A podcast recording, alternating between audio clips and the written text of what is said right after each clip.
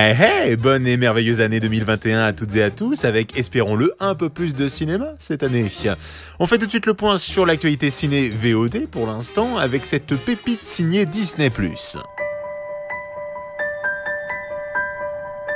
Et voilà un autre film qui aurait dû très logiquement sortir en salle, mais qui en raison de cette crise sanitaire est passé direct en streaming sur Disney.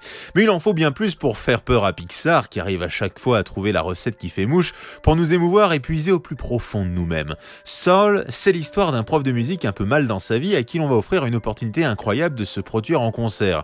Le hic, c'est que ce jour même, il va mourir. Le seul moyen pour lui de tenter de revenir sur Terre et de s'occuper d'une âme, et de la préparer à la vie. Devenir en quelque sorte son mentor. Ah, bon, écoute, suis sûre que t'as eu une vie formidable, mais je déteste la Terre. J'en veux pas, je suis très bien moi ici, j'ai mes habitudes. Je me laisse flotter, je fais des sudoku. Il y a un flipper aussi? C'est vrai que ça a l'air bien là-haut finalement. Mais Joe, qui veut absolument retourner sur Terre pour accomplir son destin de musicien, va tout faire pour accompagner cette âme en peine, même si c'est un peu contre son gré. Consacre chaque minute de ta vie à cultiver ce qu'il y a de mieux en toi. Ta force, passion. Et c'est encore un quasi sans faute pour Pixar, avec un thème abordé extrêmement compliqué, à savoir la mort, l'au-delà. On en avait déjà parlé dans Coco, c'est vrai. C'est pour cela que ce film au concept assez étudié sera très certainement bien plus destiné à un public adulte qu'à des enfants. J'aurais tendance à regretter un peu le côté antipathique du personnage principal, mais bon, j'imagine que c'est un strict nécessaire pour justement juger de l'évolution de son âme au cours du film.